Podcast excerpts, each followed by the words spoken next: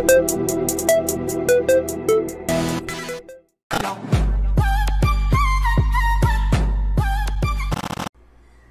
aí a gente entra nesse último ponto da nossa aula. Mas, Igor, é seguro?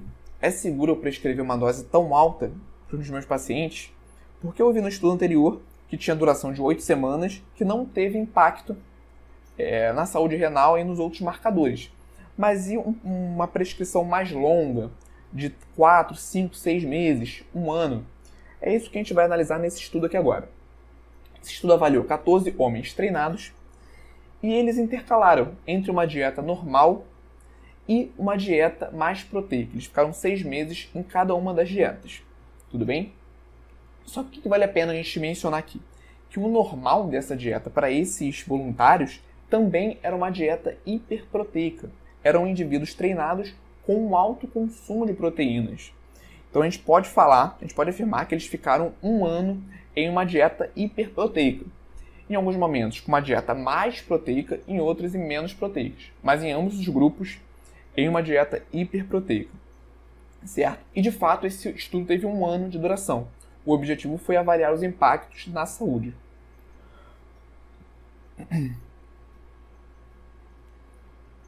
O que, que a gente já destaca aqui na primeira tabela aqui da esquerda, em relação às informações nutricionais dos planejamentos alimentares? que não teve muita diferença do baseline para o normal, que foi uma dieta que ele começou a seguir a partir do início do estudo.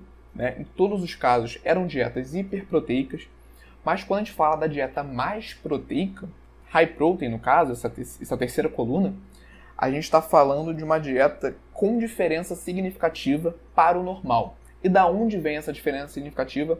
Novamente, das proteínas, já que a gente não teve uma diferença significativa no carboidrato e nas gorduras, tudo bem? Então, mais uma vez, é um aumento nas calorias proveniente do aumento das proteínas. E na conclusão desse estudo, já adiantando esse ponto, porque eu não vou mostrar essa tabela aqui, vale a pena depois vocês darem uma olhada nesse artigo, também não apresentou diferença na composição corporal significativa nesses voluntários, por mais eles, o terceiro grupo tenha tido uma ingestão de calorias a partir de proteínas maior. Tudo bem? E aqui a gente vê a quantidade de proteína, de proteína, gramas de proteína por quilo por dia. Então, na dieta normal, que eles ficaram durante seis meses, era uma ingestão de 2,5 gramas por quilo, e na dieta high protein de 3,3 gramas de proteína por quilo. Realmente uma dieta hiperproteica com quantidades bem acima do que nós estamos acostumados a prescrever. Quando a gente vai analisar os marcadores ao final desse um ano com essas dietas, a gente, quando a gente analisa esses marcadores relacionados à saúde, em relação, primeiramente, ao perfil lipídico, a gente não teve diferença significativa. A gente não teve alteração significativa de um grupo para o outro e em todos os momentos, né, eles ficaram dentro do valor de referência. Então não teve alteração no LDL, no colesterol, no colesterol, no colesterol total tudo bem, a gente não viu essas diferenças. Então, do ponto de vista do perfil lipídico, é, foi algo seguro. Tudo bem? Foi um acompanhamento seguro.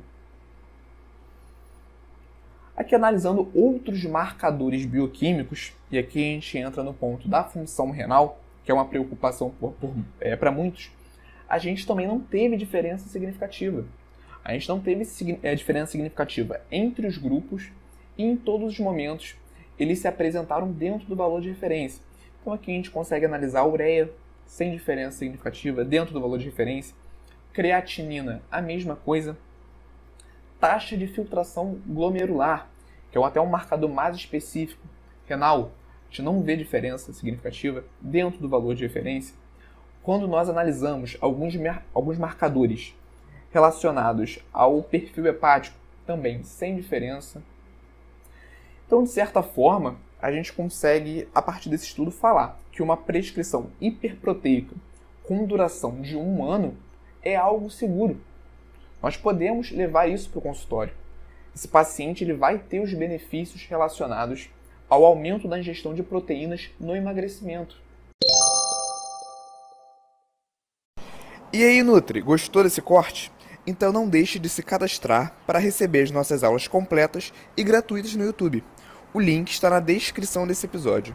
Nos vemos lá e até a próxima!